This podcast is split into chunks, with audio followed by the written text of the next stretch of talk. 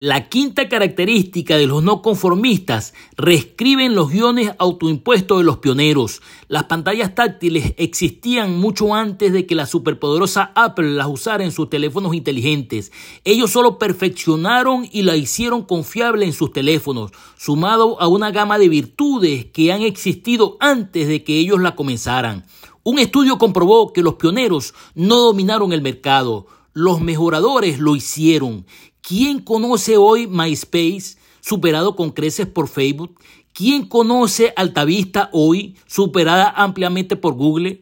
Es mucho más fácil mejorar sobre la idea de otra persona que crear algo nuevo desde cero. Los innovadores son pioneros, pero los mejoradores son más hábiles en reescribir el guion y hacer más dinero que los pioneros. Adelante, líder 4x4.